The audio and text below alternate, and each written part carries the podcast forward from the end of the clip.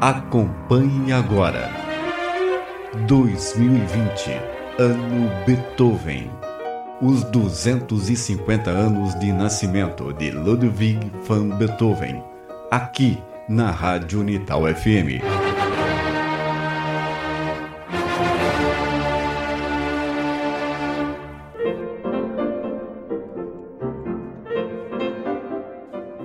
Uma das composições mais importantes de Beethoven, a música incidental Egmont, Opus 84, foi escrita entre outubro de 1809 e junho de 1810, com base na peça do mesmo nome, de Johann Wolfgang Foget. O enredo é baseado no incidente verídico ocorrido no século XVI, sobre o heroísmo do conde Egmont, que se opôs violentamente à tirania dos governantes espanhóis, lutando pela independência do seu povo, pagando com a própria vida.